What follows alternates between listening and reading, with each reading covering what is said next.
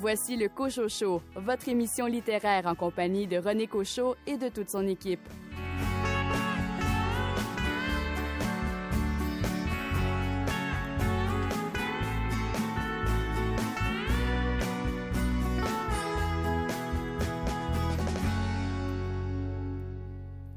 On meurt toujours deux fois, à l'instant du dernier souffle, puis à celui où les gens qui nous aimaient, une fois la stupéfaction passée, versent leurs premières larmes. Cet extrait est tiré du nouveau livre de Jean-François Beauchemin intitulé Le Roitelet. Un ouvrage que j'ai beaucoup aimé. Jean-François Beauchemin sera l'invité du Cochot au cours des prochaines semaines. Ici René Cochot, au sommaire de l'émission. Une entrevue avec Laurent Dubois de Lunec à propos du statut des auteurs et autrices. Lisanne Leblanc nous présente deux nouveautés aux éditions de l'Interligne, Le Maléma et Lettres à Tar Benjeloun. Billy Robinson, vous nous présentez deux micro-romans de Maud Chaillé. À la foire et au pavillon. Rachel Graveline, c'est une bande dessinée qui a retenu votre attention. Je vous parle du Garçon au visage disparu de Larry Tremblay et Pierre Lecrenier. Caroline Tellier, vous nous proposez deux livres avec le même thème. Deux romans qui parlent de mère et de deuil. Félix Morin, quelle est votre sélection d'essais cette semaine? C'est le livre Bande de colons, une mauvaise conscience de classe du philosophe Alain Donneau.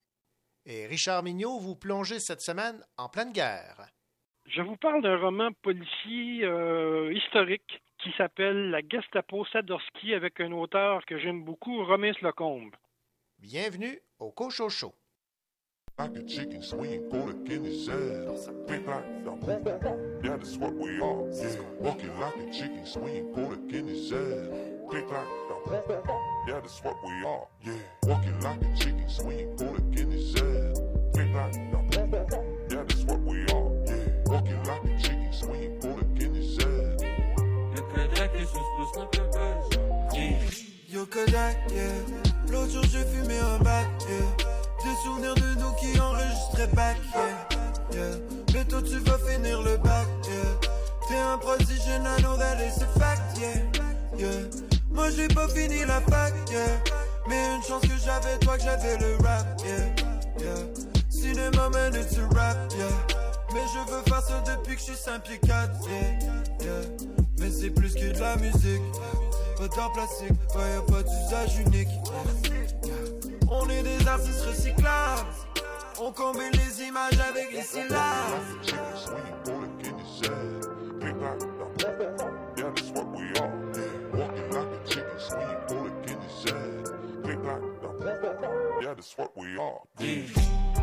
On fait de l'art du cinéma, il fait de l'art du minéral. J'ai mis les pas, j'ai mis les bas.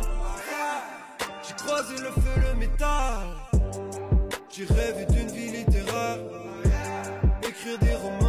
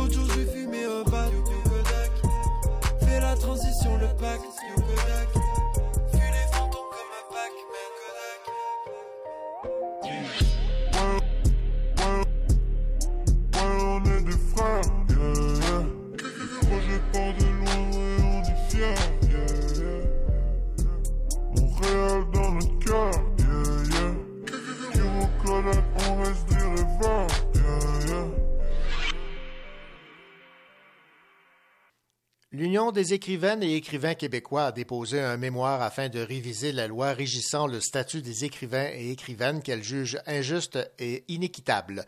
Pour le moment, les écrivains et les écrivaines ne disposent pas du même statut légal que les artistes des domaines du cinéma, de la musique ou de la télévision. Contrairement à leurs collègues, les auteurs et autrices ne voient pas leur contrat être encadré par une entente collective, car la loi n'oblige pas la négociation d'entente collective dans le milieu littéraire. Pour parler de ce mémoire, nous avons en ligne Laurent Dubois, le président de l'UNEC. Bonjour, M. Dubois. Bonjour, M. Cochot. Monsieur Dubois, ce n'est pas d'hier qu'on parle du statut des auteurs et des autrices. Donc, le, dépôt de ce mémoire, ce n'est pas une surprise en soi, c'était attendu. C'est absolument pas une surprise, vous avez raison. C'est 32 ans euh, de tentatives de négociations avortées. Euh, c'est 32 ans d'absence de, dialogue, d'absence de dialogue social et c'est 32 ans pendant lesquels on n'a pas pu faire évoluer la situation euh, socio-économique des écrivaines et des écrivains québécois. Bon, comment, avant de s'attaquer directement à vos demandes dans le mémoire, on peut expliquer cette absence de statut alors que vous le mentionnez, on en discute, on en jase euh, depuis déjà 32 ans?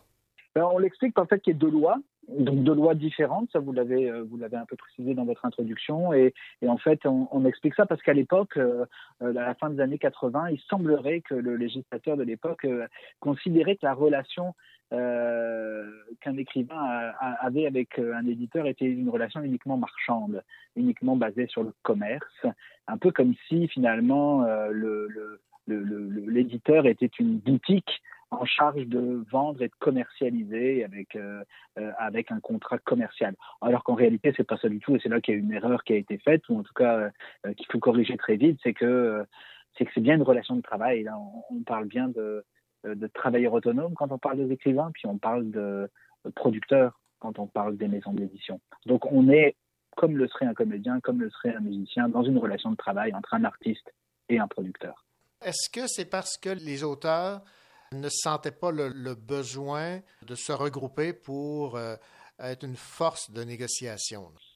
Ah, bah, L'UNEC a, plus de 40 ans, donc euh, à l'époque, euh, elle était effectivement peut-être encore un peu jeune quand la, loi a été promulguée, là, et, qu'aujourd'hui, le, membership de l'UNEC, c'est plus de 1600 écrivaines et écrivains, donc c'est sûr qu'on a une autre dimension. Il faut dire aussi que les temps ont changé et que les maisons d'édition ont changé. Euh, aujourd'hui, euh, l'édition au Québec, c'est quand même beaucoup de grands groupes, c'est beaucoup de grandes maisons. et c'est sûr que ça ajoute de la difficulté à la négociation. Hein. Plus, vous êtes un écrivain tout seul qui doit négocier avec une grande maison, ben, plus vous êtes en situation de, faiblesse et de déséquilibre du rapport. Le revenu médian annuel en 2017 s'élevait à 3 000 Quant au revenu moyen, il dépassait à peine 9 000 par année. Le mémoire qui a été déposé a pour but, évidemment, d'officialiser le, statut pour établir un, meilleur rapport de, force, mais aussi pour voir à ce que les, revenus soient plus substantiels. Ben, c'est un tout, en fait. C'est un, tout. Il faut structurer. Euh, il faut structurer le milieu, il faut, se battre contre le travail gratuit. Il y a beaucoup d'écrivains qui, à qui on demande de faire des, conférences, des tables rondes, des interventions euh, sans les payer, ou alors on les paye vraiment euh, euh, quelques dollars symboliques, ou on rembourse les frais d'essence. Ou, donc c'est tout un milieu qu'il faut structurer. Là. Vous savez, tous les travailleurs ont besoin d'être encadrés partout. Je veux dire, ce n'est pas, euh, pas, juste dans le milieu culturel, c'est dans tous les milieux. Il y, a, il y, a, des lois du travail, il y a des normes du travail, il y a des syndicats qui sont là pour représenter les travailleurs, mais nous, on échappe à ça. Donc, en fait, oui, ça va améliorer euh, forcément la condition socio-économique des écrivains en passant par leurs revenus, mais pas que le revenu, c'est toutes les conditions de travail qu'il faut revoir ce qu'on constate, c'est que la loi n'oblige pas la négociation d'entente collective dans le milieu littéraire. Ça, vous voulez corriger ça? Ah ben c'est, le point de départ. Mhm. C'est, le, point de blocage, en fait. C'est-à-dire que la loi, notre loi nous prévoit l'idée de la, négociation, mais elle ne l'impose pas. Donc, en fait, les, encore une fois, en 32 ans, aucun éditeur est venu s'asseoir avec nous pour, pour signer une entente euh, dans la mesure où, pour l'instant, ils font bien ce qu'ils veulent. Euh, pourquoi est-ce qu'ils auraient le goût de changer ça? Effectivement. Donc, euh, Qu'est-ce que vous suggérez dans ce mémoire pour changer les, règles du jeu? C'est assez simple, hein. comme je vous disais, il y a deux lois sur le statut de l'artiste. Il y en a une qui fonctionne pas trop mal, il y en a une qui est complètement inutile. Eh bien, on demande à ce que dorénavant la littérature change de loi. Donc, en fait, qu'on soit dorénavant couvert par la loi comme nos amis musiciens, comme nos amis comédiens, comme nos amis scénaristes, comme nos amis réalisateurs, et donc que la littérature prenne toute sa place et que les écrivaines et les écrivains soient des artistes à part entière et plus une sous-catégorie d'artistes avec laquelle on ne sait pas trop quoi faire. Laurent Dubois, où est le frein principal? Bah, le frein, euh, probablement qu'il est euh, du côté des éditeurs, euh, qui, qui, eux, ne souhaitent probablement pas se voir imposer des nouvelles euh, contraintes. Euh, on, voit bien qu'imposer des contraintes, c'est toujours quelque chose qui, qui, est compliqué, mais en même temps, nous, nous, on demande juste un dialogue social.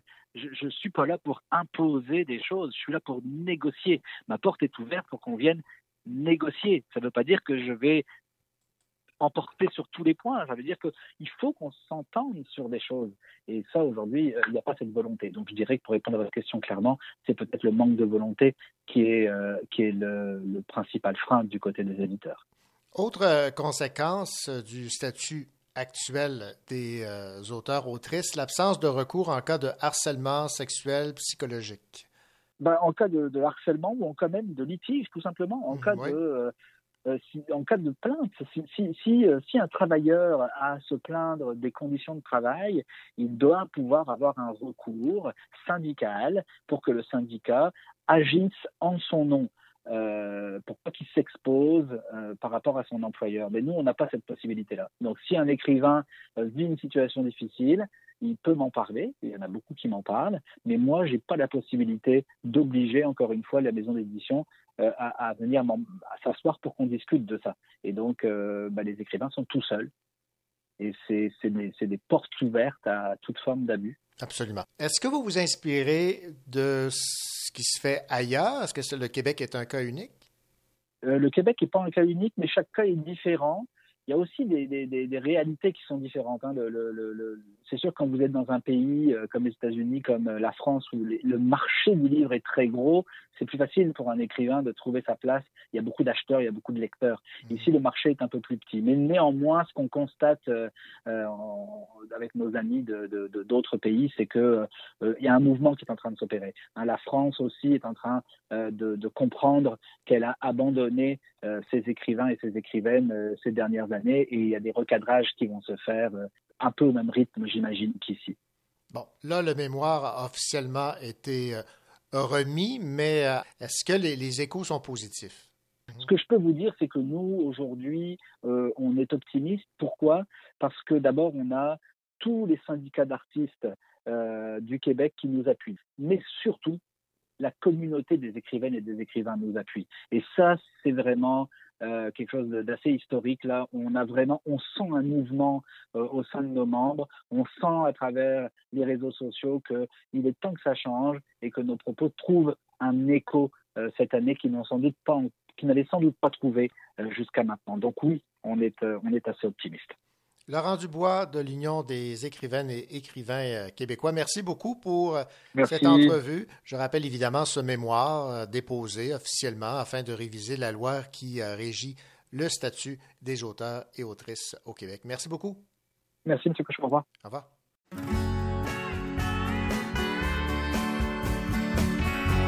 Vous écoutez le Cochot Show en compagnie de René Cochot et de toute son équipe.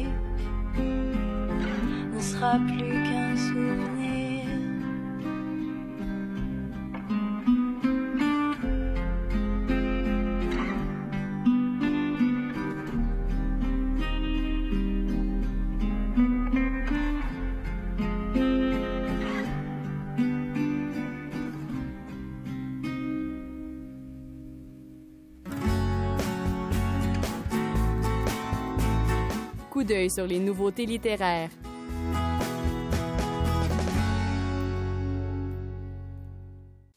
Un périlleux mais poétique voyage s'amorce au cœur du désarroi d'un homme qui mènera à des sentiers accidentés. Voilà qui résume le roman Le Mal-aimant de Michel Vinet, publié aux éditions de l'Interligne. Écoutons Lisandro Leblanc nous en dire plus on dit que c'est un roman. Moi, je le trouve, je le, considère aussi près du conte, ce livre-là, parce que c'est le ton aussi qui est employé. C'est une plume qui est magnifique, euh, mais on est dans des personnages, par exemple, euh, un bûcheron, euh, une jeune femme qui, qui a fui le village parce que, bon, elle a vécu des choses vraiment difficiles qu'on va apprendre aussi peu à peu. Il y a, il y a des sorciers, il y a des apothicaires, il y a des... donc, c'est ça, on, est dans, on est dans l'univers du conte pour moi moi, mais c'est vraiment euh, une histoire euh, enlevante qui nous emporte. On est tout de suite sympathique au personnage du bûcheron Aurel, en fait, qui est le personnage principal, qui lui mène une petite vie bien ordinaire jusqu'à en fait il est un peu isolé dans les bois. Puis on, va comprendre aussi tranquillement qu'il a vécu euh, une enfance difficile euh, traumatisante. Euh, bon sa, mère est décédée. Je vous, laisse découvrir pourquoi. Et donc là il recueille Blanche qui est cette femme donc qui s'est enfuie et il l'amène dans sa petite cabane dans les bois. Et les deux tombent amoureux. Il lui veut prendre soin d'elle parce qu'elle aussi elle, a traîne un gros traumatisme également et puis là, en fait, pour lui ramener la bonne humeur à Blanche, pour euh, égayer son quotidien, il lui invente souvent des contes. Et puis, euh, Blanche lui dit, ça serait bien que tu les écrives dans un cahier, que tu les colliges tous, tes contes. Et là, il achète, donc il essaie de se trouver un cahier, il trouve le cahier parfait, mais au moment d'écrire, il y a l'angoisse à la page blanche. Il n'y a, rien qui, vient, ou en tout cas, il n'arrive pas à trouver les mots. Et puis là, son, objectif euh, va commencer à se modifier un petit peu, c'est-à-dire au début, donc les contes. Là, après, il se dit, mais je, serais peut-être mieux d'écrire euh, mon amour pour Blanche. Mais là encore, là aussi, il n'arrive pas, on dirait que les mots sont trop faibles pour dire ce qu'il ressent vraiment.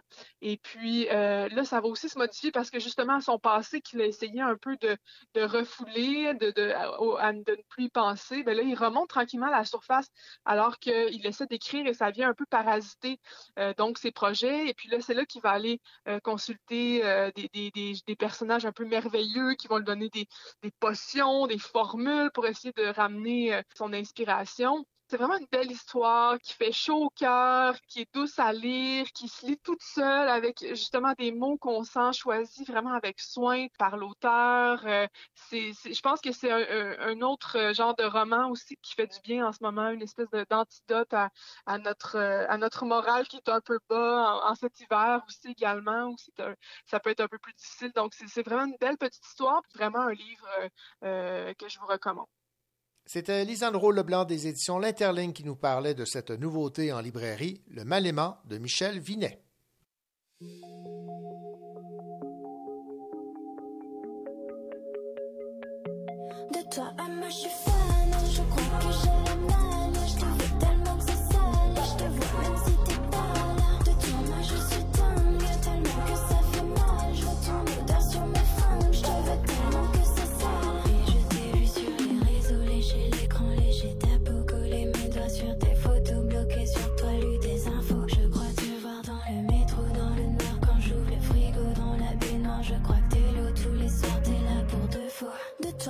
我承认，我承认，我承认，我承。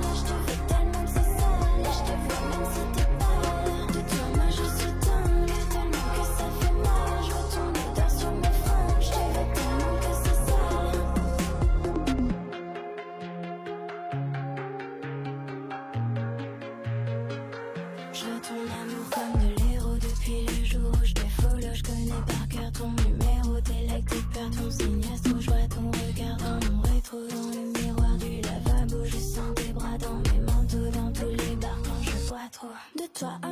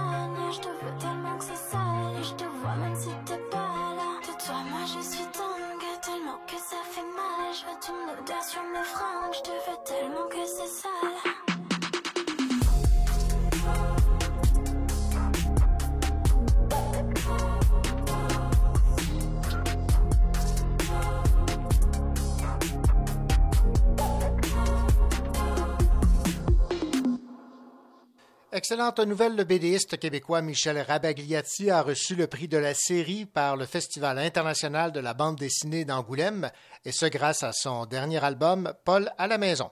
Rappelons qu'en 2010, il avait été le premier Québécois à être primé par ce festival de la bande dessinée. Le prix de la série récompense la meilleure série dont l'un des albums a été publié au cours de l'année précédant le festival. Paru à l'automne 2019, Paul à la maison est le neuvième tome de la série de la bande dessinée inaugurée en 1999 avec la publication de Paul à la campagne.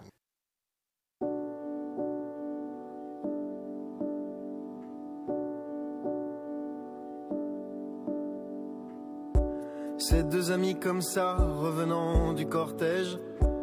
Et c'est elle et c'est lui, comme ça, prise au piège.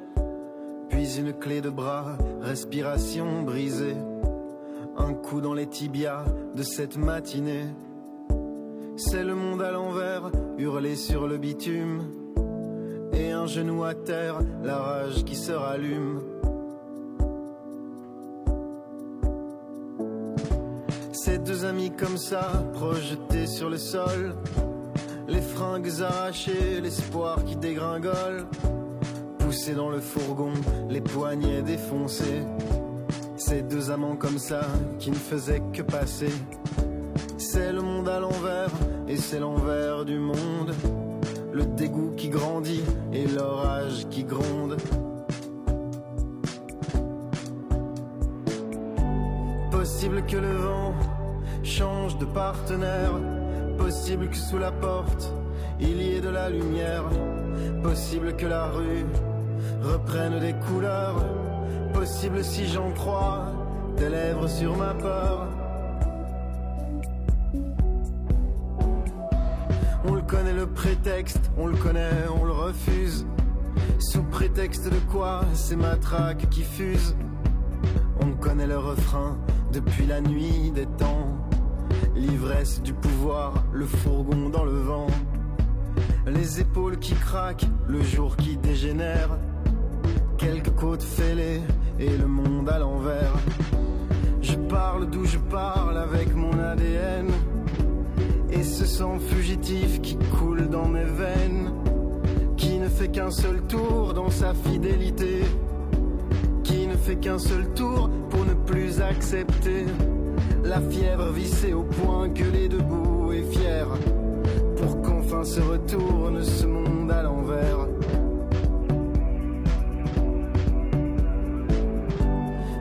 Possible que le vent change de partenaire.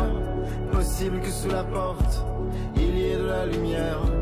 Possible que la rue reprenne des couleurs. Possible si j'en crois, tes lèvres sur ma peur. Possible que le vent change de partenaire. Possible que sous la porte, il y ait de la lumière. Possible que la rue reprenne des couleurs. Possible si j'entends. Slalom et la rumeur.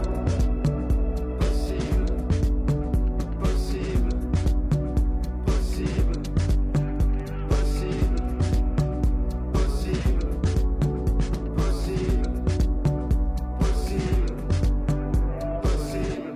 Ces deux amis comme ça, revenant du cortège, et c'est elle et c'est lui, comme ça prise au piège.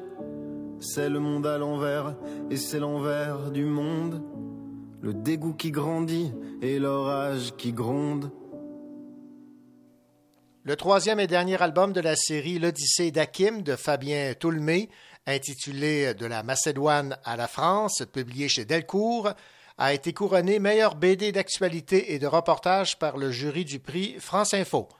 La trilogie de Toulmé raconte l'histoire d'un jeune Syrien devant quitter son pays à cause de la guerre qui y fait rage, accompagné de son fils Hadi et séparé de sa femme, qui doit rester derrière. Il se dirige d'abord vers la Turquie, puis vers la Grèce.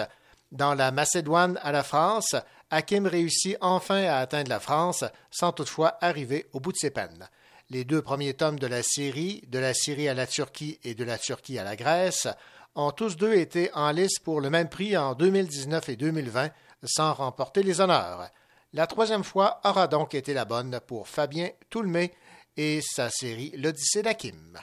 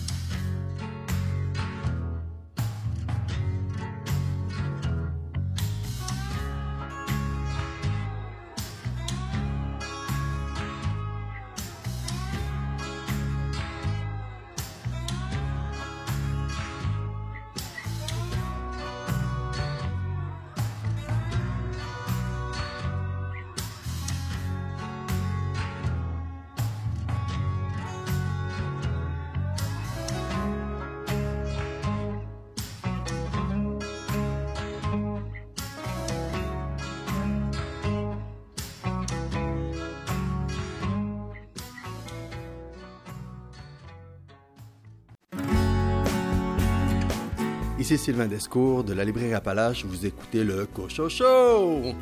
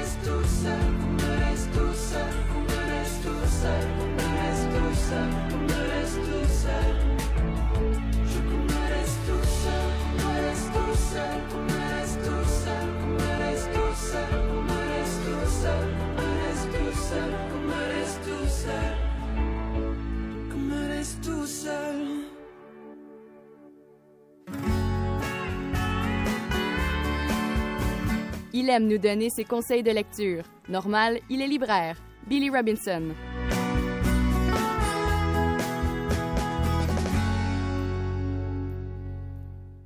Il y a de ces livres en 2020 qui euh, sont passés un peu sous le radar et qui mériteraient qu'ils se retrouvent sous la loupe. Eh bien, pour euh, parler de ces livres, nous avons notre euh, libraire et chroniqueur bien-aimé Billy Robinson. Bonjour Billy. Bonjour René. Billy, vous avez fait euh, l'exercice là de nous euh, trouver euh, quelques livres qui euh, auraient peut-être mérité qu'on parle un peu plus d'eux par leur qualité, leur originalité. Mais bon, dans, dans le lot des livres qui sont publiés, il y en a quelques-uns qui, qui nous échappent, mais ils n'ont pas échappé à votre œil de lynx. Et on va y aller avec un premier choix.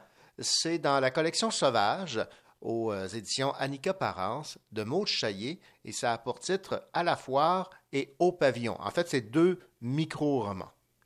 Oui, deux micro-romans dans une collection que j'aime vraiment beaucoup. Une collection qui propose de beaux petits livres à mettre. euh, en fait, je l'ai proposé, ces livres-là, pour euh, mettre dans des bas de Noël euh, dans, dans le temps des fêtes. Je trouvais que c'est comme un, un livre qui était parfait pour le format, mais aussi parce que, oui, parce que c'est des, des titres super intéressants, euh, des, des, comme vous dites, des micro-romans. On pourrait dire aussi des nouvelles parce que, euh, bon, ils ont euh, chacun des, des- souvent des finales euh, assez per- percutantes. Et euh, Maud euh, fait partie euh, de, cette, de, de ces nouvelles entrées qui, qui sont arrivées dans cette collection-là cet automne. Donc, à la foire et au pavillon. Euh, euh, autrice là, de, littérature jeunesse, plonge là, maintenant dans la littérature adulte avec ces deux beaux petits micro-romans-là.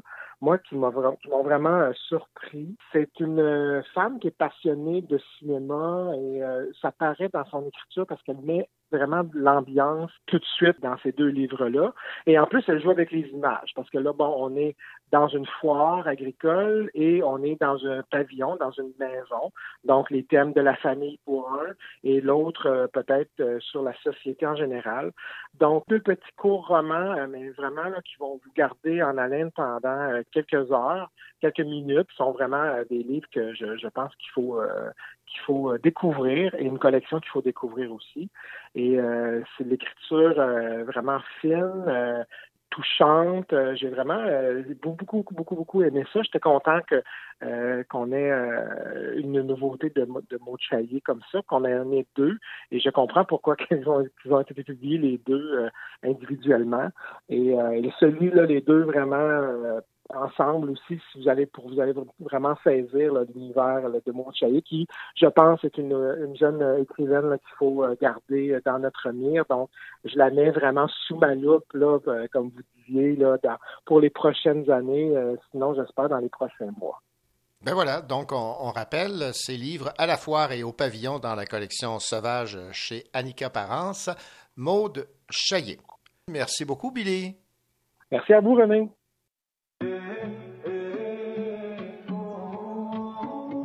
En tête. Sur mon arbre, je guette la verdure en tête.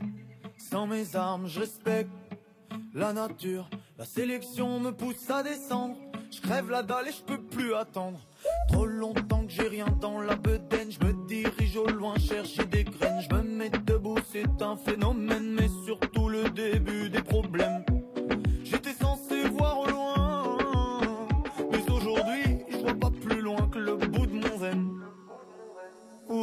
Depuis que je déambule sur mes pattes arrière, je raille tout, je prends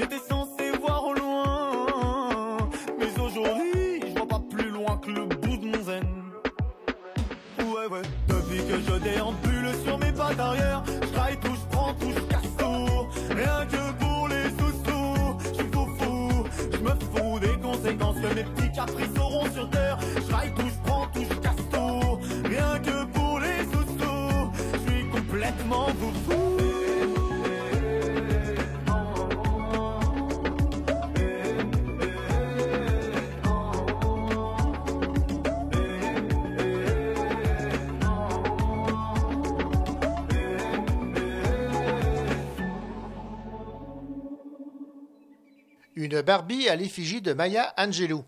Mattel, qui désire mettre de l'avant des femmes fortes et courageuses qui ont marqué l'histoire, vient de lancer la Barbie à l'effigie de la poète et militante Maya Angelou. Maya Angelou est notamment connue pour son poème Still I Rise, et son œuvre la plus célèbre est Je sais pourquoi chante les oiseaux en cage, considéré comme un classique de la littérature américaine. Cette lecture permet de comprendre l'histoire des États-Unis, du racisme et de la ségrégation envers les Afro-Américains dans les années 60. Le roman autobiographique relate l'histoire de l'écrivaine de sa naissance à ses 17 ans et symbolise du même coup la naissance d'un militantisme axé sur l'émancipation des femmes noires aux États-Unis. Bonjour tout le monde, ici Richard Mignot qui a le plaisir de vous parler dans peu de temps du roman de Romain Slocombe, La Gestapo Sadorski.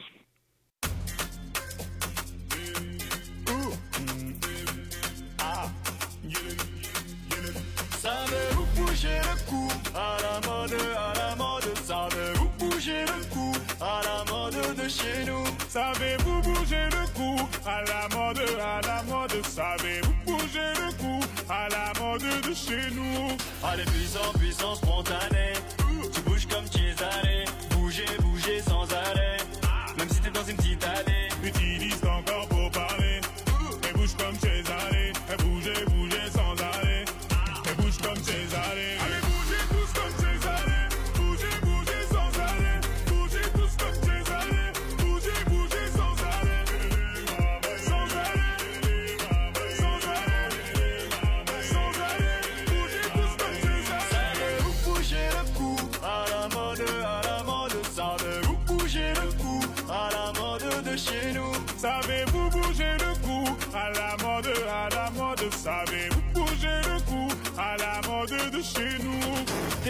Fais juste un faux pas.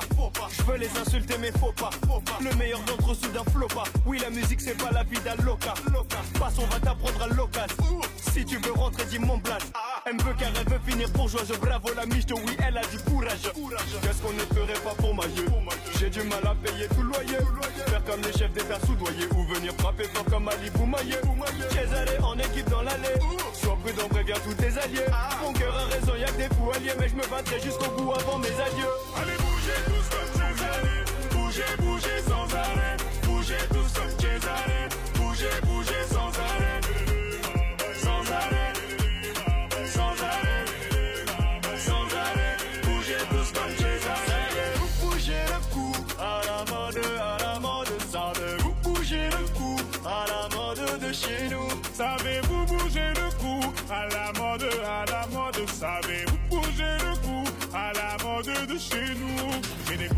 même dans le palais. Ça m'empêche pas de chanter, va demander aux Albanais. Pour eux je chante en javanais, j'ai reçu un appel du palais. Et c'était pas le valet, la Disney va t'ensorceler. Arrête de regarder, elle gigote, gigote sans arrêt.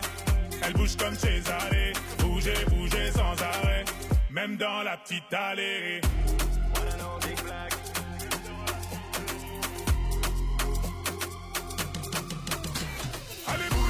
bougez tous comme Césarée, bougez, bougez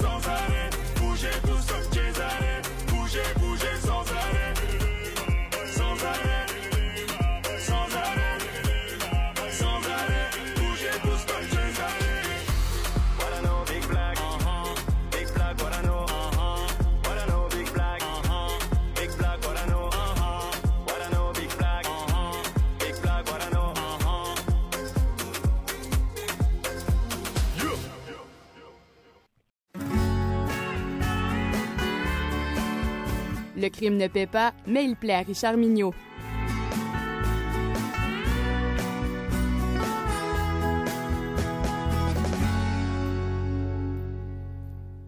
Richard Mignot, bien le bonjour. Bonjour René Cochot. Richard, cette semaine, euh, un auteur que vous aimez beaucoup, Romain Slocombe, et euh, vous allez nous parler de sa plus récente publication, La Gestapo Sadorski. Exactement. S'il fallait donner un trophée au personnage le plus détestable de la littérature, il faudrait sans conteste considérer Léon Sadorski, le personnage principal de cette série écrite par l'auteur français Romain Slocombe. Léon Sadorski est un inspecteur principal adjoint des renseignements généraux à Paris. Durant la Seconde Guerre mondiale, il collabore avec les Allemands. Pétainiste convaincu, xénophobe et antisémite jusqu'au bout de son fusil. Égocentrique et légèrement pervers, il est l'anti-héros parfait.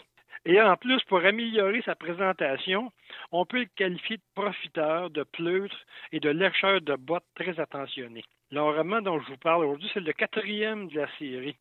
Au départ, euh, euh, Slocombe voulait faire une trilogie, et devant le succès de cette série, et avec le contenu qu'il qu'il possède, euh, il est prévu deux autres romans encore. Donc, ce sera une série de six romans avec euh, ce personnage fort sympathique.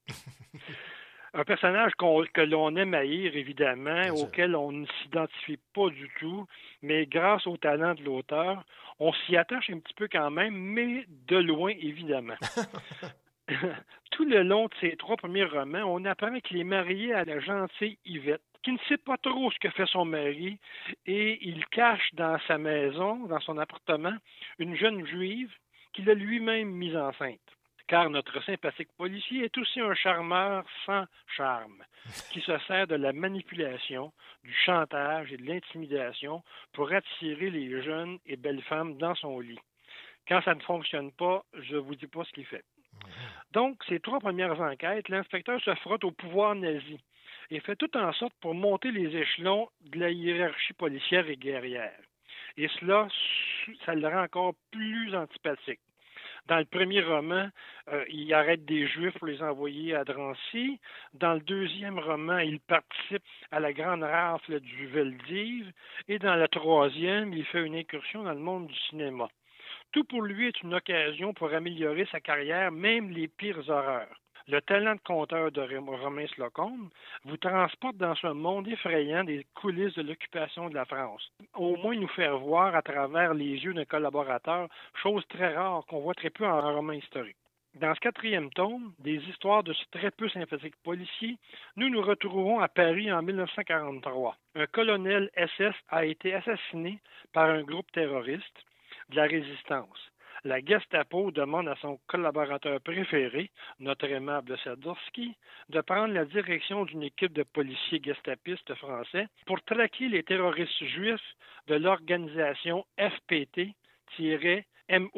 J'ai appris ce groupe-là qu'on prénomme les francs-tireurs et partisans de la main-d'œuvre immigrée, un groupe qui a existé réellement. Donc, ces brigades de partisans multiethniques qui viennent semer le trouble et le chaos parmi les forces de l'occupation. Léon voit dans cette demande l'occasion rêvée de se mériter la promotion de sa vie. Il commence alors à mettre en place ses pièges pour réussir sa mission. Et comme d'habitude, il prendra les moyens pervers, des combines démoniaques et des manipulations sordides qui, heureusement pour la morale, ne fonctionnent pas toujours. Il tisse sa toile, poussereux avec sa femme, manipulateur avec les autres, servile avec les Allemands, il s'acharne sur une jeune ado à qui il fait croire qu'il est de la résistance et qu'il peut l'intégrer dans son réseau.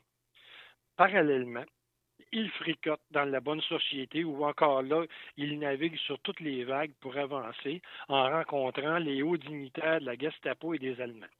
Mais surtout, nous suivons le travail de base de ces policiers français à la recherche des terroristes venus saper leur travail d'occupation. Opérations de traque et de poursuite, scènes de torture, filature dans la nuit, tous les moyens sont bons pour se faire voir positivement par la Gestapo. Comment cela va-t-il se terminer? Romain Slocombe nous laisse sur une scène très accrocheuse en fin de roman. scènes qui nous permettent de penser qu'on a bien hâte de lire la suite. Le roman se termine sur ce moment, mais le lecteur devra attendre, pauvre lecteur, la suite à la fin de l'année 2021, comme les vaccins d'ailleurs. Cette finale est à l'image de l'auteur et de son talent de romancier. Voici un personnage que l'on aime détester, et l'auteur réussit à maintenir l'intérêt du lecteur depuis quatre romans. Et je suis assuré que les deux années de la série le seront tout autant. Cette fresque monumentale de la période d'occupation, vécue par un policier collaborateur, est un savant équilibre entre la fiction et la réalité historique. Comme lecteur, nous avançons dans l'histoire en visitant ce musée des horreurs à travers les yeux de ce personnage qui est qualifié de pire salaud, mais de meilleur enquêteur. Je l'avoue, j'aime cette série aussi à cause de la qualité de travail de recherche et de documentation du romancier. On peut faire confiance à Romain Slocum pour nous offrir un roman bien documenté, doublé d'un équilibre solide entre les faits et l'imaginaire. Il nous suffit de jeter un coup d'œil sur la bibliographie de fin de livre, ainsi que la liste des personnes consultées pour se rendre compte de la somme de travail qu'a dû réaliser l'auteur pour nous donner une œuvre si complète.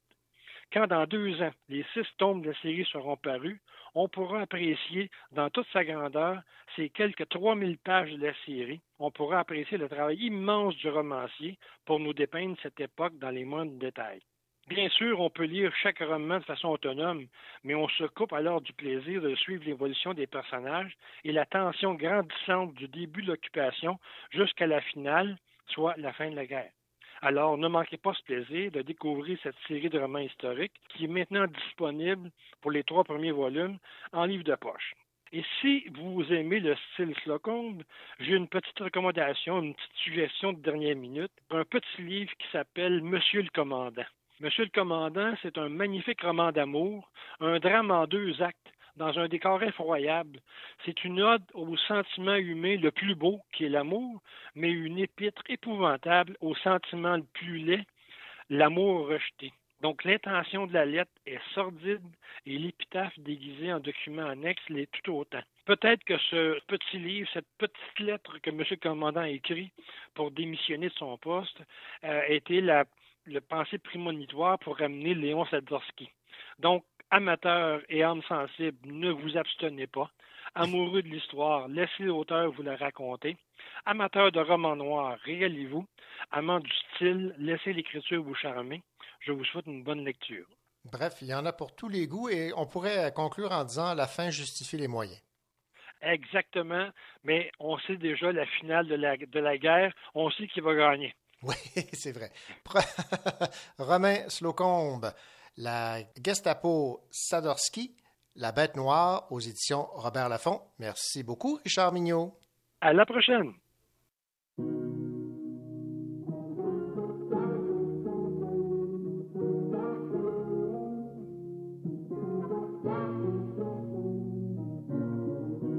J'étais gars trop moche, chantant sur bateau mouche, avec un dans les poches, faisais moins la fine bouche. Je prenais toutes les avances, de sourire pas très cash.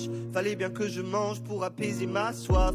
On triplait les serres, je reculais l'attente. Des gros ventres à remplir avec chansons badantes. Sur mon estrade en top que je prenais pour scène. Je me sentais comme un coq, mais je flottais que sur la scène. Maquillé au pinceau, solo pour mariage, avec costume cellou et l'odeur du fromage. Je posais comme il faut, les gens menaient pas large. Je me sentais parfois trop entre rêve et noyade. J'étais lui qu'on ne voit pas, qui entre les tables? J'entends du Rihanna avec un accent grave qui sourit à chaque fois pour faire plaisir mesdames. Faudrait pas que messieurs se sentent dragués par moi. Quand j'étais personne, plein de petits tafs d'automne. Je rêvais d'idole, je me voyais déjà en haut.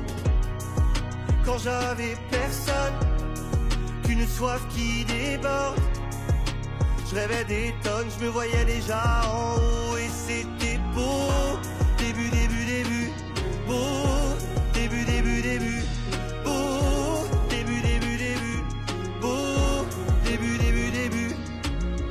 Je découvrais Paris, je découvre l'étranger. D'où? Il fait gris, où on laisse tout Les monuments contrarié, emporté comme jamais, avec une envie, installé sur ce pavé, à chanter toute ma vie, pas les chansons des autres, j'en avais dans le vent, pas du saumon le nôtre, j'attendais patiemment, monter sur le trône, qu'on reprenne mes chansons, comme je reprends vie en rose.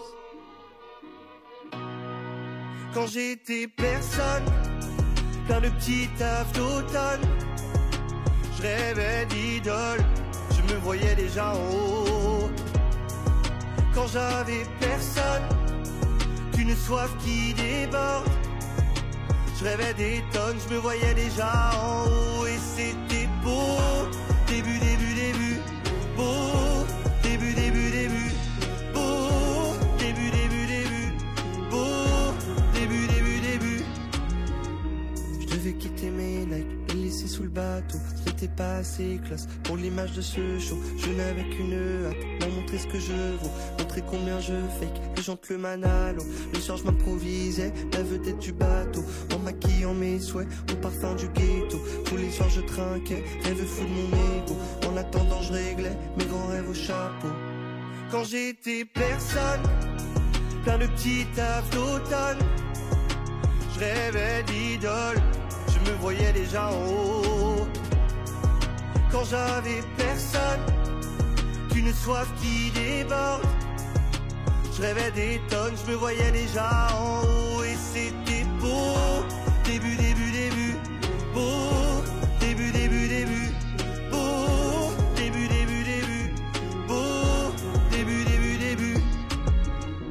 j'étais gars trop moche, chantant sur bateau mouche Avec un dans les poches, faisais moins la fine bouche. Je prenais toutes les avances, de sourire pas très cash. Fallait bien que je mange pour apaiser ma soif.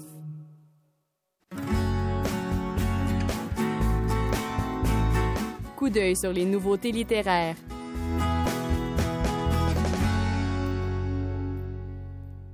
Janine Messadier livre un récit épistolaire d'une rare intensité qui porte tout à la fois sur la beauté du monde et sur son inhumanité dans Lettres à Tar Ben Jaloun, publié aux éditions de l'Interligne.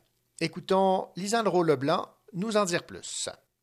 Dans Lettre à Tahar Benjeloun, c'est l'auteur qui a été profondément touché par la lecture d'un roman de, de Tahar Benjeloun qui s'appelle Cette aveuglante absence de lumière, dans lequel il est question, au fond, des conditions inhumaines de détention de prisonniers dans la prison de Tazmamar au Maroc. Et euh, donc vraiment ébranlé par ça, euh, parce que ça révèle de l'humanité, autant de son côté, autant sa beauté que le côté plus euh, horrible en fait de la condition humaine. Et, donc Janine Messadi décide plutôt que d'observer ça avec un certain détachement, avec un certain cynisme aussi, qui est souvent notre réponse moderne parfois à la, à la, souffrance ou à ce qu'on trouve horrible, mais elle décide en fait de jouer un rôle actif et de prendre la plume. Et là, euh, c'est tout naturellement, donc, elle adresse ses réflexions qui vont naître à l'auteur Tahar Benjeloun parce que c'est un, grand humaniste qu'elle admire.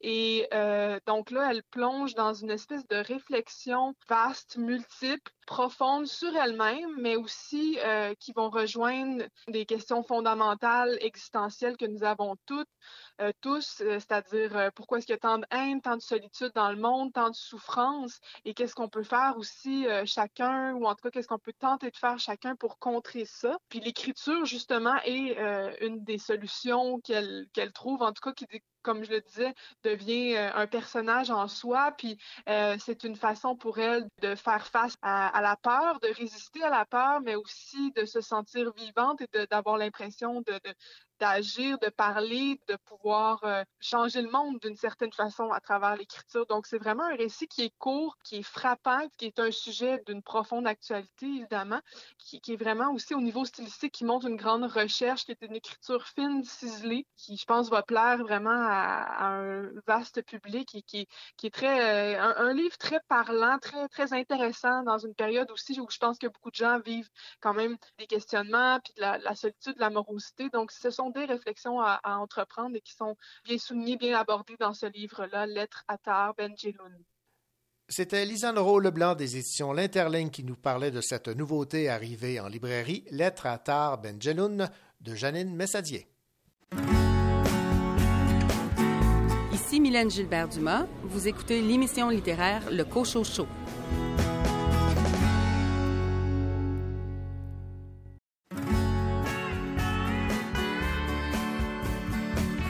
Voici la deuxième heure du Cochocho, votre rendez-vous littéraire en compagnie de René Cochot et de toute son équipe.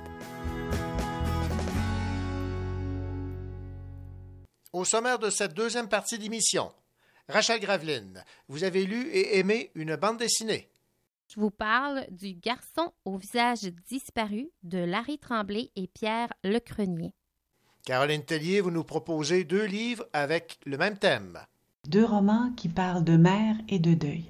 Félix Morin, votre essai cette semaine est lequel? C'est le livre Bande de colons, une mauvaise conscience de classe du philosophe Alain Deneau. Bonne deuxième heure.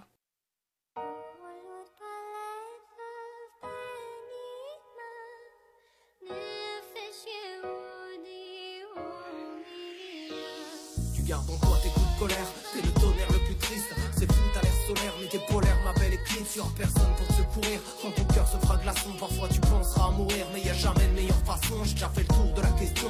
Tes lésions, t'en es la somme. Fuir n'est pas dans ta vision, mais c'est la seule option qu'on donne. Et plus tu touches le fond, plus t'as l'impression t'es taré. Si on toi ça tourne rond, c'est que la planète doit être carrée. T'as toujours cette boule au ventre et disent que ça ne va pas durer.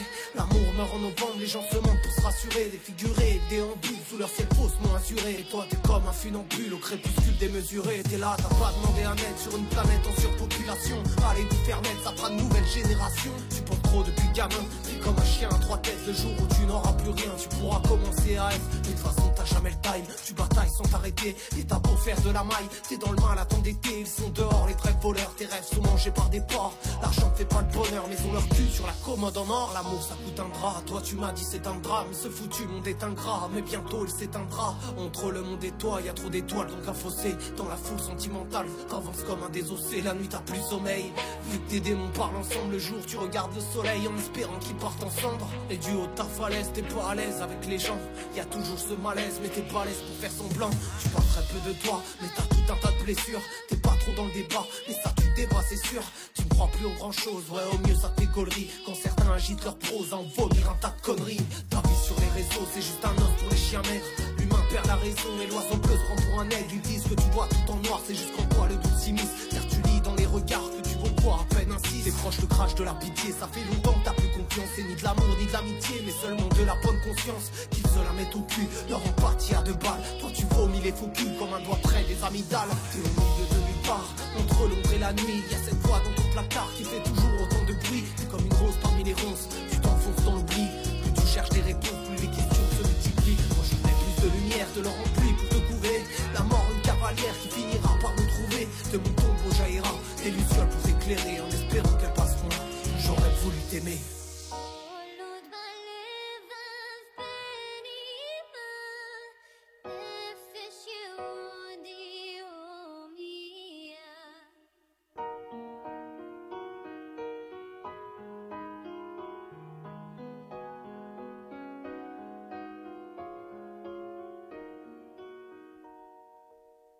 Ici Rachel Graveline et dans quelques instants, je vous parle du garçon au visage disparu de Larry Tremblay et Pierre Lecrenier.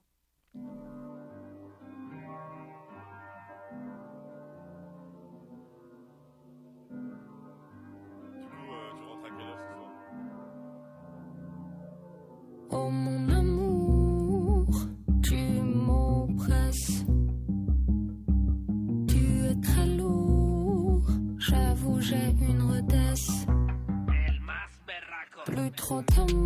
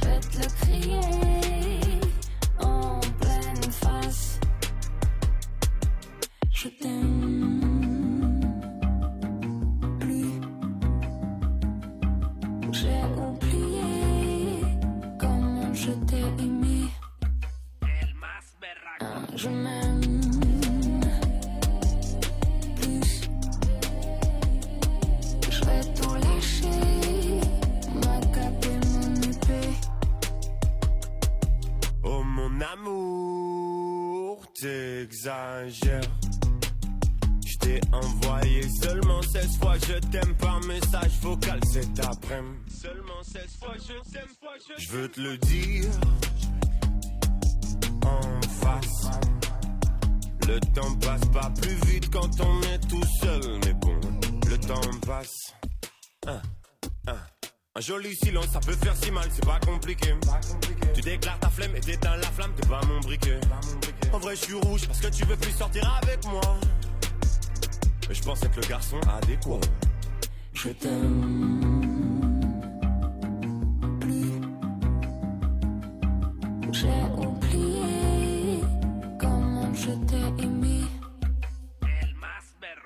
Je m'aime plus. Je vais tout lâcher, moi caper mon épée. Je me demande pourquoi je ne ressens pas la joie quand je te vois. Je t'aime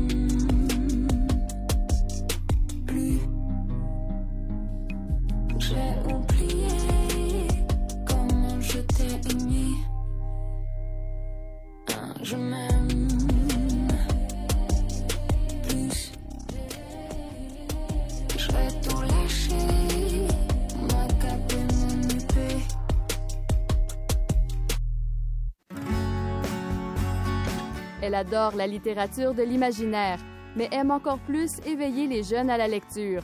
Normal, puisque Rachel Graveline est auteure et animatrice. Rachel Graveline, cette semaine, vous avez choisi de nous parler, et ce n'est pas dans vos habitudes, d'une bande dessinée. Mais il faut dire que cette bande dessinée-là, euh, elle a beaucoup, beaucoup de qualité. Pour l'avoir lue, c'est Le garçon au visage disparu de Larry Tremblay et Pierre Lecrenier aux éditions La Bagnole. Alors, euh, je pense que vous avez tout autant que moi été ébloui par cette bande dessinée. Ébloui, exactement, c'est le mot. Et comme vous le dites, j'ai pas l'habitude de lire des bandes dessinées, mais quand j'ai vu la page couverture de celle-ci et le titre, j'avoue que c'était assez envoûtant. Et je me suis dit que fallait que je m'aventure un petit peu puis que je sorte de ma petite réticence face au BD et je dois dire que j'ai adoré. Alors, en premier lieu, c'est que le livre est inspiré d'une pièce de théâtre du même titre de Larry Tremblay et il m'a semblé d'ailleurs en lisant qu'on voyait une petite touche de théâtre absurde dans certains dialogues, notamment je pense au psychiatre un peu hypochondriaque là, qui donne vraiment euh, une petite touche humoristique intéressante. Ouais. Sinon, euh, l'auteur nous plonge d'entrée de jeu dans le vif du sujet alors que l'on retrouve la mère de Jérémie agrippée à son sac à main qui essaie de son mieux d'expliquer à un policier que le visage de son garçon a disparu. Évidemment, l'agent va finir par lui dire que c'est de l'aide psychiatrique en fait qu'elle a besoin. Et c'est ce que la mère va faire, elle va consulter et Évidemment, avec le spécialiste, ça se passe pas beaucoup mieux. Même s'il fait une visite à domicile, on sent que l'homme est un petit peu perdu dans ses propres manies, si on peut dire, et il va finir par prendre peur et fuir les lieux, malgré que ça pourrait possiblement être un patient.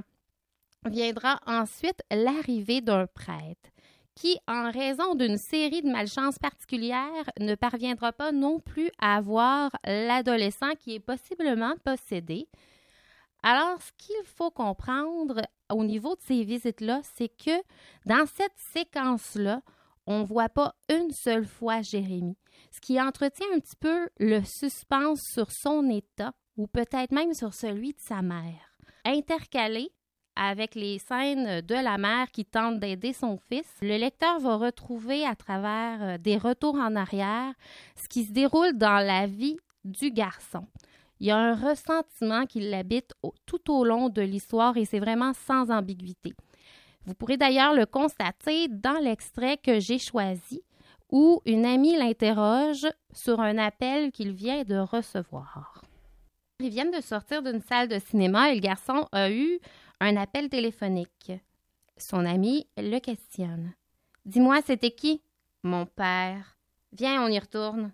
Il est où? En Afrique. Mais qu'est-ce qu'il fait là-bas? Quelque chose comme travailleur humanitaire. Il aide les pauvres? Tu t'exprimes mal. On ne dit plus les pauvres, on dit les plus démunis de la planète. Ton père est médecin? Pas médecin, rien de spécial. Il aide des gens dans des camps de réfugiés, des gens qui ont fui leur maison à cause de la guerre. À ton avis, tu dois être fier de ton père? Allez, viens, on retourne au film. Tu crois que je peux le skyper? Mon père? Pourquoi? J'ai une entrevue à faire pour mon cours de français avec une personne qu'on admire. Depuis quand t'admires mon père? C'est un trou de cul. T'aimes pas ton père? Des fois, j'aimerais mieux qu'il soit mort. C'est comme ça qu'on découvre un peu le ressentiment que le garçon vit, comme je vous ai dit précédemment. Et cette scène-là, ajoutée aux suivantes, va nous amener à découvrir la version de l'adolescent et à se questionner davantage sur ce qui lui arrive vraiment. Même si on s'en doute avant, avant la fin, on va réussir à comprendre la profondeur du problème uniquement lorsque la mère décidera enfin d'aller à la rencontre de son fils. Je peux vous dire d'emblée que l'histoire est vraiment exceptionnelle. Vraiment, là, j'ai adoré. Chaque détail est bien pensé, permet de créer une ambiance sombre, malgré le drame intérieur vécu par les personnages qui sont très attachants. La trame est montée comme un suspense d'épouvante. Et je pense par exemple à l'adolescent qui a toujours ce verre d'oreille en bouche, I'm on the highway to hell, ou à l'anecdote perturbante de la vieille dame qui vient se mêler à l'intrigue. C'est vraiment percutant comme scène et on, va vraiment se questionner tout le long à savoir, mais qu'est-ce qu'elle a à voir dans l'histoire? Le texte est très efficace et les illustrations sont tout autant époustouflantes. Elles viennent accentuer à la perfection l'action et le chamboulement. Ce qui comble les descriptions qui sont absentes dans les bandes dessinées et souvent euh, qui me génère un petit manque quand je lis une bande dessinée. Alors, euh, à ce titre, je dirais que par contre, le premier retour en arrière est un petit peu déstabilisant, mais une fois qu'on s'habitue à la structure de l'histoire, on se questionne plus sur le va-et-vient. Sinon, euh, il y a bien une petite case à la fin qui est particulièrement bizarre et j'avoue que la tournure m'a un petit peu dérangée. Mais le sens métaphorique reste euh, vraiment, somme toute, très compréhensible. Et j'avoue que dire tout ça, ça m'évite d'être un petit peu complaisante dans ma chronique parce que j'ai vraiment été impressionnée par ce livre-là. C'est une bande dessinée sur laquelle mettre la main pour la lire et la relire afin de capter toutes les nuances de ces deux créateurs très talentueux. Ces deux créateurs talentueux sont Larry Tremblay au texte et Pierre Lecrenier, un dessinateur belge, aux éditions de la bagnole Le garçon au visage disparu. Merci beaucoup, Rachel Graveline. Merci. Ici Mathieu Coblet, auteur, poète, et vous écoutez le Cocho Show, votre émission littéraire.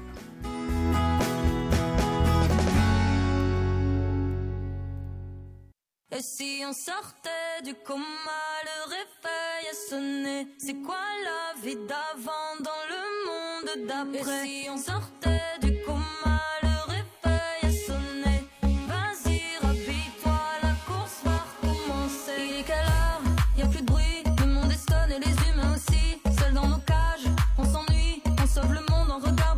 bloqué dans Black Mirror Sauf que c'est la vraie vie Y'a des plans VG, des tsunamis, Roman Polanski. C'est pas fun, je sais ma chanson n'est pas fun, mais parce que le monde n'est pas fun. Désolé si je te fous le seum. Et si on sortait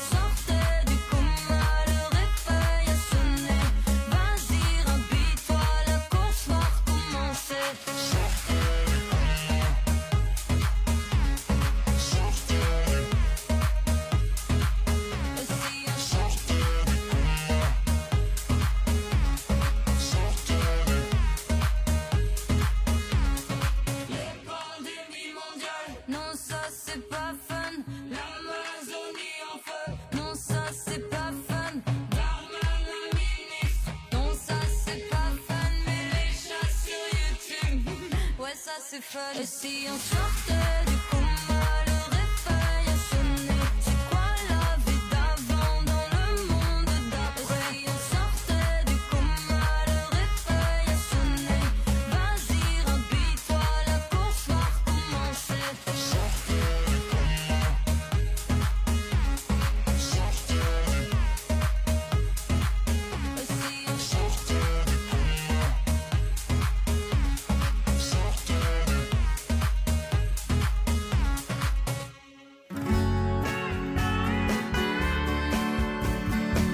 Elle est musicienne, elle enseigne la musique et la lecture fait partie de ses cordes. Caroline Tellier.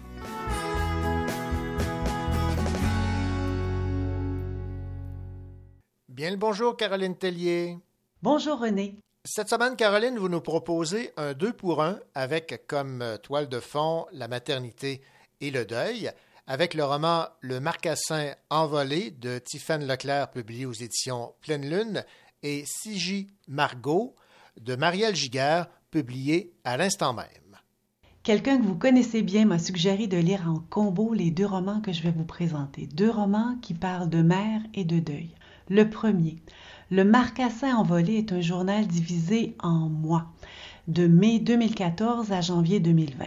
Ce journal s'inscrit d'ailleurs dans un projet de maîtrise de Tiffaine Leclerc. Il couvre en fait les six années qui ont suivi la mort de Paul. Voici commence à peu près le roman. Il y a six ans que Paul est né, six ans que nous avons vécu ensemble un unique mois. Il y a six ans que Paul est mort. Il y a bien des jours maintenant où je me sens loin de cette souffrance immense ressentie à la fin de sa vie, au début de ma vie sans lui. Les années ont émoussé la souffrance, mais en tentant d'ordonner mes souvenirs, en relisant les notes et les textes écrits ces dernières années, je me sens replongée dans cette douleur. On suit Tiffaine Leclerc dans cette terrible expérience de vie. Elle vit trois semaines de béatitude avec ce petit marcassin près d'elle avant que ne survienne le cataclysme, la mort et que suive la culpabilité. Voici ce qu'elle écrit. Quand les ambulanciers ont commencé à me questionner tout en découpant les vêtements de Paul pour atteindre son torse, j'ai compris que cet échec allait faire sa tanière en moi, m'habiter. Sans même m'en apercevoir, j'avais failli à ma mission de protection. J'avais échoué à assurer la survie de mon enfant, la responsabilité la plus élémentaire de mon rôle de mère. Elle parle de ses parents, elle analyse la situation familiale, elle décrit l'impact de cette perte sur son couple, elle raconte la réaction de la famille et des amis. Elle est bien entourée, d'ailleurs, à un moment dans le roman, tous participent à un rituel à la mémoire de Paul. Et la douleur est à peu près supportable, peu à peu, mais cette douleur est toujours présente. L'autrice réalisera que malgré le temps, d'autres enfants, Paul vivra toujours en elle. Alors c'est un livre d'une grande tristesse, mais plein de douceur. Tiffaine Leclerc illustre simplement son désarroi. Elle met des mots justes sur des événements et des sentiments que malheureusement plusieurs femmes ont partagés.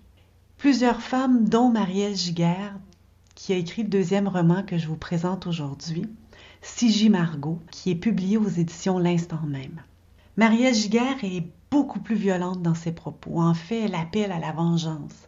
Elle en veut, avec raison, à la gynécologue Céline qui a blessé et tué son fœtus. Elle refuse de poursuivre la docteure en cours, mais elle dit qu'elle écrit. Donc sa vengeance se fait par l'écrit. L'autrice s'insurge sur la banalisation que l'on fait d'une fausse couche. En fait, elle en fait deux. Et elle dit qu'elle a bien procédé à deux accouchements. Voilà ce qu'elle écrit. Il est impossible de comprendre ce que c'est d'accoucher d'un bébé mort, à moins de l'avoir vécu. C'est un deuil qui ne se fait pas comme les autres, qui a tout à voir avec l'incompréhension du corps qui engendre la mort alors qu'il devait générer la vie.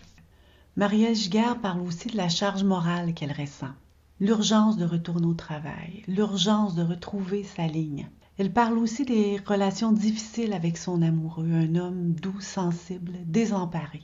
Elle fait des rapprochements avec sa grand-mère, Irène.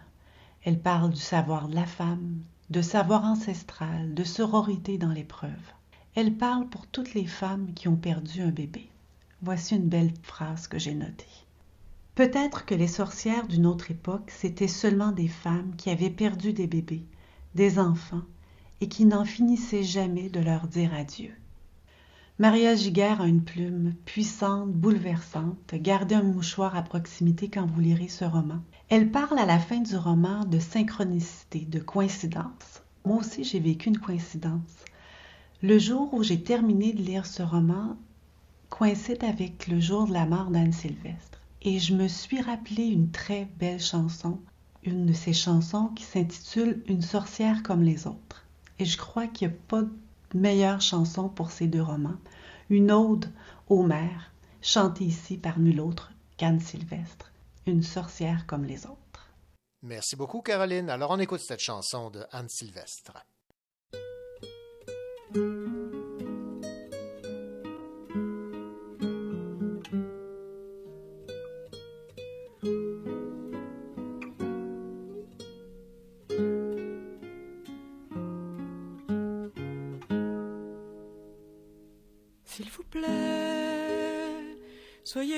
Le duvet, soyez comme la plume d'oie des oreillers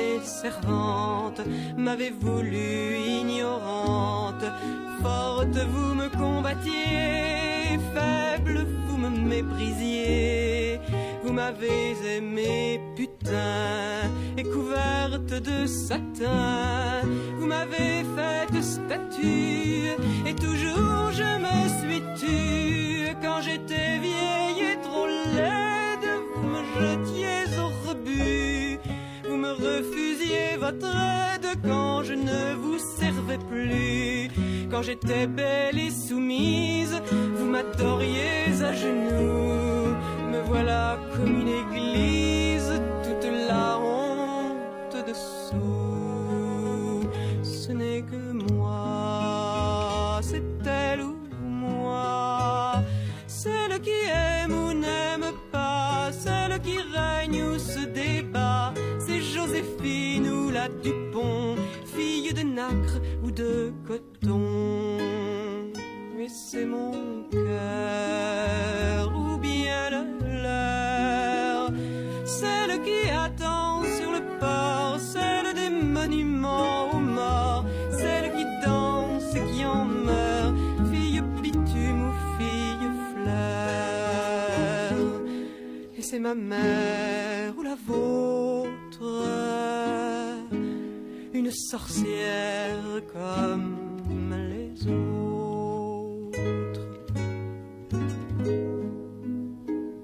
S'il vous plaît, soyez comme je vous ai.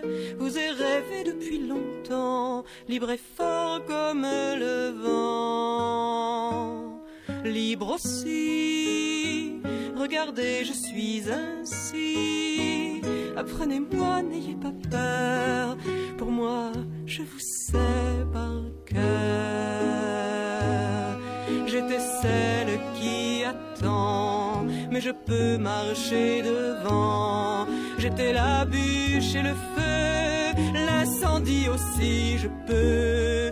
J'étais la déesse mère, mais je n'étais que poussière. J'étais le sol sous vos pas, et je ne le savais pas. Mais un jour la terre s'ouvre, Se rompant découvre des richesses inconnues. La mer à son tour divague de violence inemployée. Me voilà comme une vague, vous ne serez pas noyé.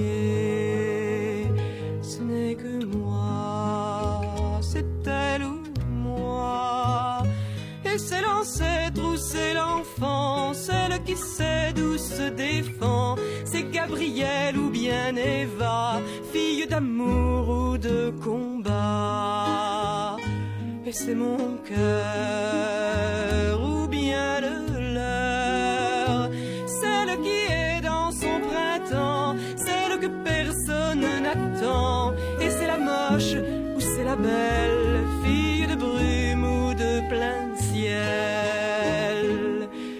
c'est ma mère ou la vôtre, une sorcière comme les autres. S'il vous plaît, s'il vous plaît, faites-vous léger. Moi je ne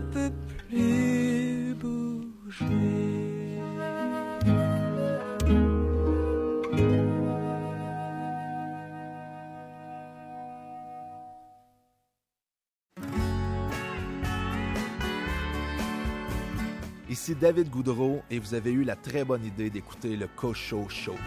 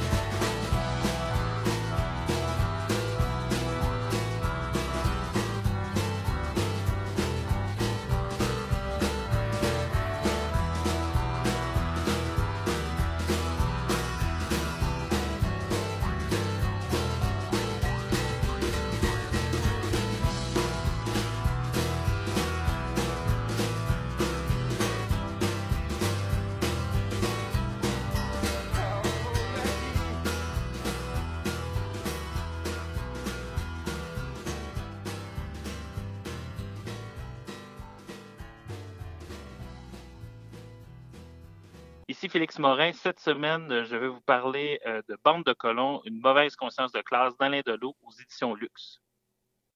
Dans l'ombre de tes yeux, j'ai trouvé les plus beaux mensonges, emmêlés comme des nœuds. Et mon cœur, est-ce que tu y songes? Tu dis que la lune brille en bleu et que les mers sont asséchées. T'inventes tout ce que tu peux et je dois croire que tu veux m'aimer. Je suis pas dupe et même les fleurs de ma jupe s'envolent haut.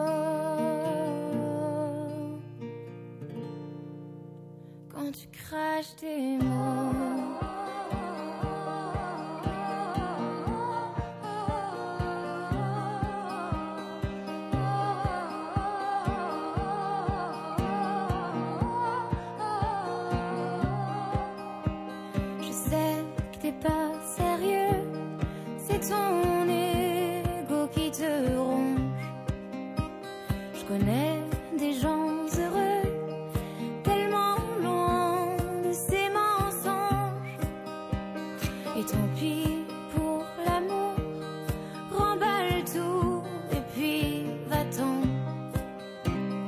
Tu reviendras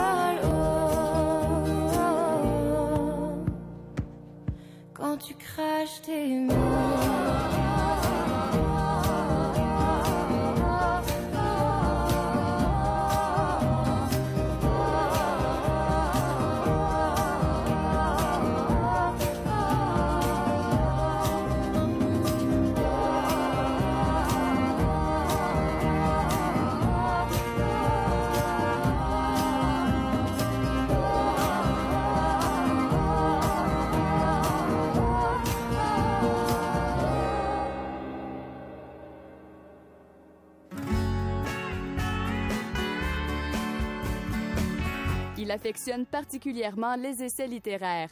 Félix Morin.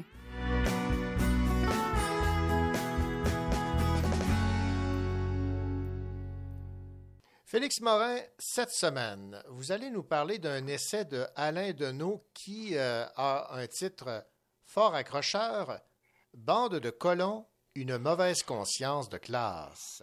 Ben oui, René, en fait, euh, c'est ça, c'est Alain Deneau, philosophe euh, de plus en plus connu du grand public, qui est le correspondant canadien au Collège international de philosophie à Paris, euh, auteur de nombreux essais sur les paradis fiscaux, la gouvernance, l'extrême centre. Euh, il est maintenant professeur de sociologie et de philosophie à l'Université de Moncton et ce livre que je vais vous parler est finaliste au prix des libraires dans la catégorie essai. Et sans crainte de me tromper, je peux avancer, Félix, qu'il s'agit d'un de vos auteurs chouchous des deux dernières années. Ben, tu te trompes pas, René, parce que, comme je l'ai dit, c'est ma troisième critique d'un livre d'Alain Deneau euh, dans les deux dernières années. Par contre, pour ma défense, euh, il, a, il a fait trois autres livres dont je n'ai pas parlé, donc j'aurais pu en faire six. Donc, d'une certaine manière, je me retiens. On va vous garder une petite gêne. Oui. Alain Delot, un auteur euh, prolifique, donc, mais qui revient ici avec une bien drôle d'idée, démanteler le Canada, rien de moins. Petit programme, comme on dit. Euh, je dois t'avouer ici qu'il ne s'agit pas d'une idée euh, vraiment euh, la moins ambitieuse que j'ai eu la chance de présenter aux auditeurs et aux auditrices dans les dernières années. Mais avant tout, il faut comprendre le raisonnement d'Alain Deneau. Nous sommes tous et toutes une bande de colons. Ben, c'est pas un peu insultant, ça? Ben, en fait, oui, ça c'est, ça, c'est important. Ça, c'est vrai, René, qu'il faut un peu préciser après ce genre de phrase-là, qu'est-ce qu'on veut dire par bande de colons.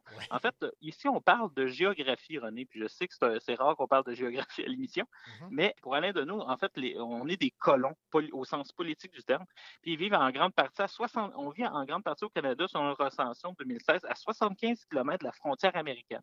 Donc, à un moment donné, il y a une image dans le livre très frappante qui montre un peu que nous sommes, si on est des colons, une, une bande de colons euh, sur le bord de, de la frontière américaine. En fait, il dit à un moment donné, nous sommes un Chili à l'horizontale. Donc, euh. Je, je comprends un peu mieux le- ce qu'il veut dire. C'est un peu moins insultant, mais pourquoi sommes-nous des colons, selon Alain Deneau?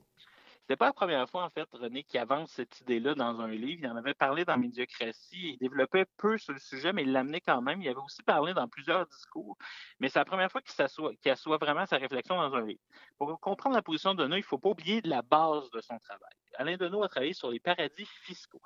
C'est de là que découle une grande partie de sa réflexion sur euh, l'idée qu'on est des colons. En fait, c'est à travers sa compréhension historique et factuelle des paradis fiscaux que Deneau a commencé à voir le Canada comme étant une simple colonie, un dominion, si tu préfères, de l'Angleterre. C'est à travers son travail empirique qu'il a développé cette thèse. C'est pas seulement un essai rageur, disons ça comme ça. Bon, alors, maintenant, euh, c'est une thèse qui risque de faire serrer les dents à, à bien du monde. On n'aime pas ça Ben- être euh, catalogué de, de colons. Mais oui, puis en fait, c'est que là, il va affronter d'autres champs des sciences humaines, c'est-à-dire qu'il ne va pas se faire d'amis en sociologie, en histoire ou en sciences politiques avec ce genre de livre-là. Il travaille euh, l'histoire du Canada en revisitant un cadre théorique connu par plusieurs souverainistes québécois, c'est-à-dire celui euh, d'Albert Mémy. En fait, il faut dire que c'est un livre euh, magnifique et, pui- et puissant de, di- de dialogue, en fait, avec cet intellectuel-là qui est mort le 22 mai dernier et que Deneau ne pouvait pas savoir à ce moment-là, mais ça veut dire que c'est, un auteur fondateur et important pour euh, beaucoup de souverainistes au Québec, en fait. Bon, alors, ce, ce dialogue, en quoi consiste-t-il? Mais en fait, euh, Mémy est célèbre pour un livre qui s'appelle Portrait du colonisé, précédé du Portrait du colonisateur, qui est sorti en 1957. Il a été beaucoup lu. Même mon père, euh, quand j'ai j'ai parlé du livre d'Alain Deneau, m'a dit qu'il avait lu ce livre-là au cégep. C'est-à-dire, C'est dire euh, euh, jusqu'à quel point il était quand même euh, lu par des étudiants. Il a été repris par le mouvement indépendantiste dans les années 70 pour dépeindre la situation du Québec. En fait, pour les indépendantistes des années 70, nous étions, nous, Canadiens français, euh, colonisés. Or, Mémy n'était pas nécessairement, lui, à l'aise à l'époque avec cette idée-là. En fait, pour lui, on était un peu, si on veut y aller vraiment rapidement, des colonisés de luxe. En fait, notre situation n'a rien de comparable avec l'image qu'on se par exemple, d'un colonisé. Je vous laisserai choisir la colonie, euh, chers auditeurs, de votre choix, euh, pour pas faire euh, de, de, de jaloux, de mécontents politiques. Pourtant, on oublie une figure qui est assez importante, c'est le colon. Puis en fait, même Albert Mimi ne parle pas du colon. Il parle d'un colonisateur, il parle d'un colonisé. Or, les vrais colonisés ici, si on veut vraiment réfléchir, c'est les Autochtones qui sont passés par des réserves et par des pensionnats. En fait, nous sommes le bras armé pour Alain Deneau d'une entreprise coloniale. Donc, euh, l'idiot utile un peu, celui qui ne décide pas, mais qui, par sa participation, profite des répercussions de la colonisation. En fait, nous sommes, pour Alain Deneau, des prolétaires avec de l'argent. Nous sommes une vaste classe moyenne, René. Bon, euh, le moins que l'on peut dire, Félix, c'est que c'est toute une lecture de l'histoire du Canada qui euh, va passer de travers pour plusieurs.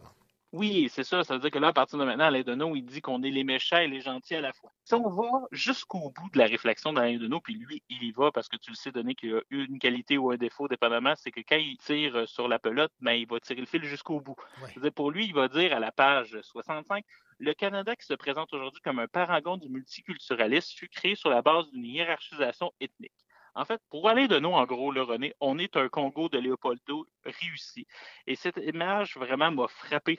Euh, ça nous amène une compréhension qui est différente du multiculturalisme, qui est teintée vraiment par une approche qui est plus marxiste. C'est-à-dire, au Canada, les pratiques culturelles sont acceptées et tolérées si elles ne mettent aucunement en danger le règne du capital et si, idéalement, elles sont en anglais. Donc, on voit un peu où est-ce qu'il qu'il se place euh, Alain Deneau par rapport à ça. Ouais, bon, disons que le moins que l'on peut se dire, c'est que c'est une lecture assez sombre de notre pays, le Canada. Eh bien, oui, tout à fait. Et tout y passe, René, même Hockey Night in Canada. C'est pour te dire Ah. jusqu'à quel point tout passe dans le tordeur. Je ne dirais pas pourquoi et comment il arrive à parler de ça, mais en plus, René, je te dirais la chose suivante, ça fit. Donc, euh, c'est ça qui m'a le plus... euh, J'ai été surpris moi-même de prendre des notes là-dessus. Mais en tout cas, mais euh, c'est un livre qui nous permet d'avoir une belle perspective historique et une nouvelle problématisation, je dirais même originale du Canada. Qui, puis en fait, pour lui, c'est amener le- les colons que nous sommes, René. euh, C'est une phrase que je ne m'attendais pas à dire euh, au micro. Il y a une question qu'il faut se poser si on veut s'émanciper, en fait, René, puis c'est qu'est-ce que je fais là? Ce qui nous amène justement à son idée originale qui est de démanteler le Canada. Démanteler le Canada, rien de moins. Qu'est-ce que je Oui, fais là? Alors bon, c'est une idée originale, logiquement valable aux yeux de certains, mais elle n'est pas, euh, il me semble, applicable dans la réalité. Là, c'est beaucoup de Mais c'est sûr, tu sais, que si on dit euh, c'est plus facile à dire qu'à faire, démanteler le Canada semble tomber dans cette catégorie-là de phrases. Mais euh, ce qu'il faut comprendre euh, d'Alain Deneau, c'est qu'il lui il est rendu vraiment dans une deuxième phase, je dirais, de son œuvre, ou même de sa carrière. Euh, Je l'ai vu en conférence l'hiver dernier, pendant que c'était encore possible d'être dans une salle avec des personnes. Et euh, dans le fond, euh, il a clairement nommé la chose suivante. Dans un premier temps, euh, dans son œuvre, il écrivait pour réveiller des consciences publiques en espérant éviter l'effritement de notre monde. C'est-à-dire pour lui, par exemple, les paradis fiscaux, c'est une façon justement d'effriter le capitalisme, une façon de redonner de l'argent à la société pour se payer des services publics. C'est une façon pour lui d'être d'agir pour éviter que le monde se défasse. On voudrait prendre la, la fameuse phrase d'Albert Camus. Or, euh, maintenant, pour lui, il est trop tard. Notre politique, euh, notre politique euh, sociale, économique et surtout écologique va s'effondrer.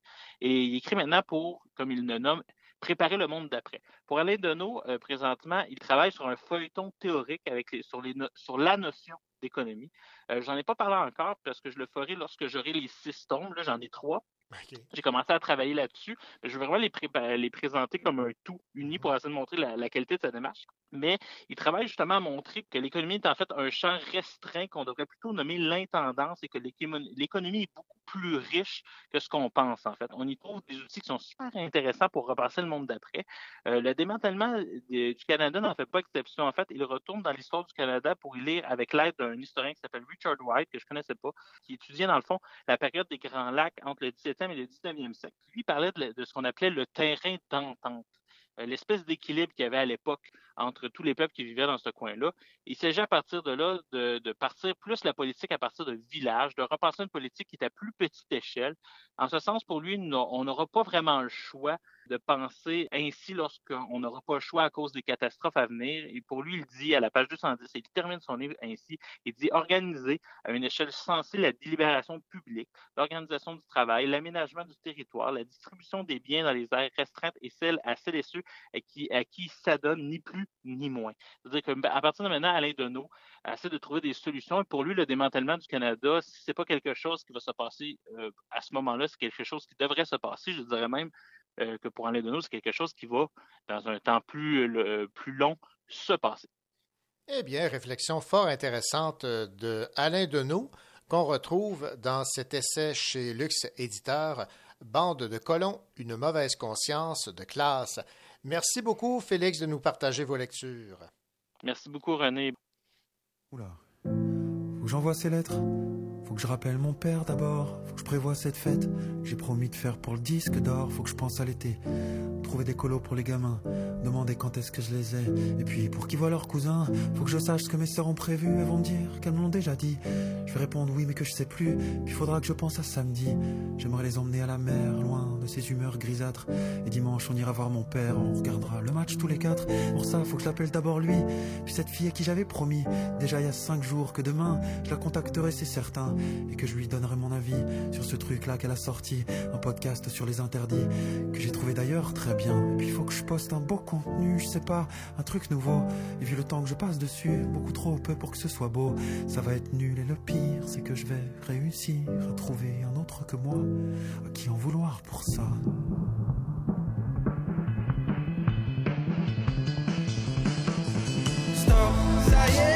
J'arrête de penser, je vais courir, je vais marcher.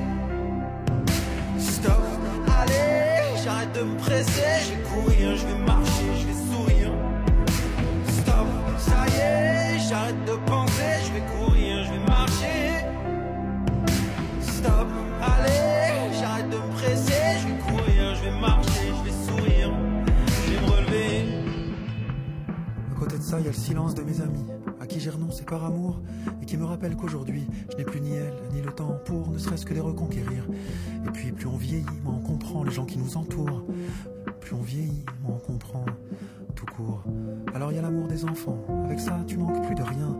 Moi, je les aime tellement, justement, que j'ai tout le temps peur de pas faire bien. Faut dire qu'on parle des blessures faites par le regard d'un père. La moitié des gens malheureux sur cette terre le sont de cette manière. À quoi sert vraiment l'exigence? Pourquoi on souhaite être excellent? Quand on voit dans quelle déshérence se retrouvent les génies souvent. Moi, je voudrais leur apprendre à être heureux avant d'être brillant. Je voudrais leur apprendre à être heureux souvent. Souvent. Mais ce que je veux pour ce que je veux, c'est bien moins important que ce que je suis. Les gamins, c'est faites ce que je fais, pas faites ce que je veux, encore moins faites ce que je dis. Dans ce cas-là, tant mieux pour la musique, tant mieux pour l'énergie, tant mieux pour les envies.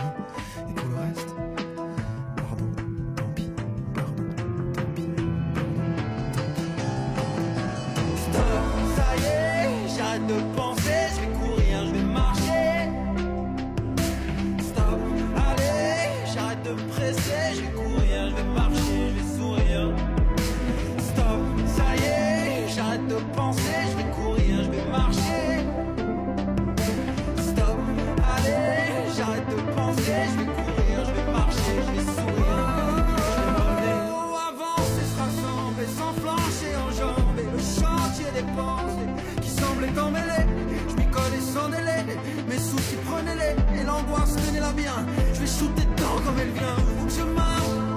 Parce que je comprends quand je marche, faut que je marche. Parce que j'apprends quand je marche, faut que je marche. Parce que je pense quand je marche, parce que j'avance quand je marche, parce que je rêve quand je marche.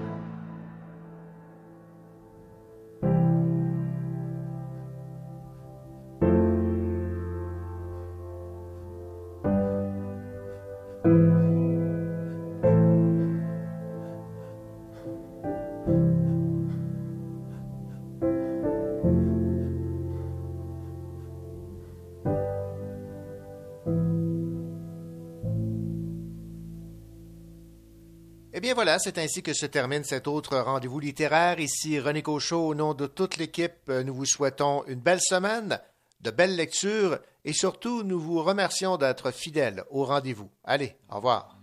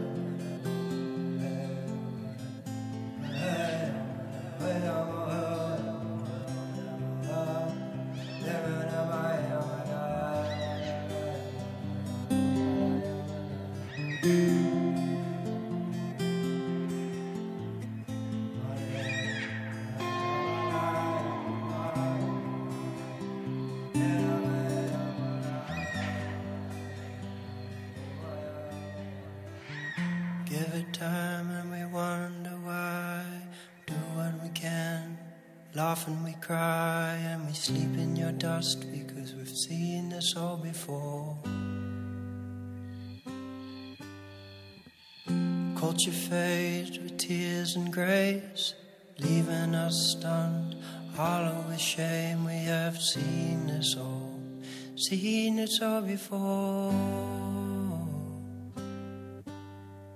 Many tribes of a modern kind doing brand new work, same spirit by side, joining hearts and hands in ancestral twine, ancestral twine.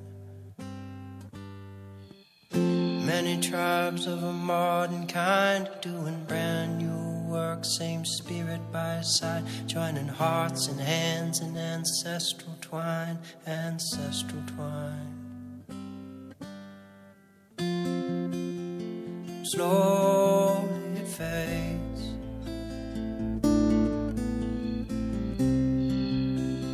Slowly we fade.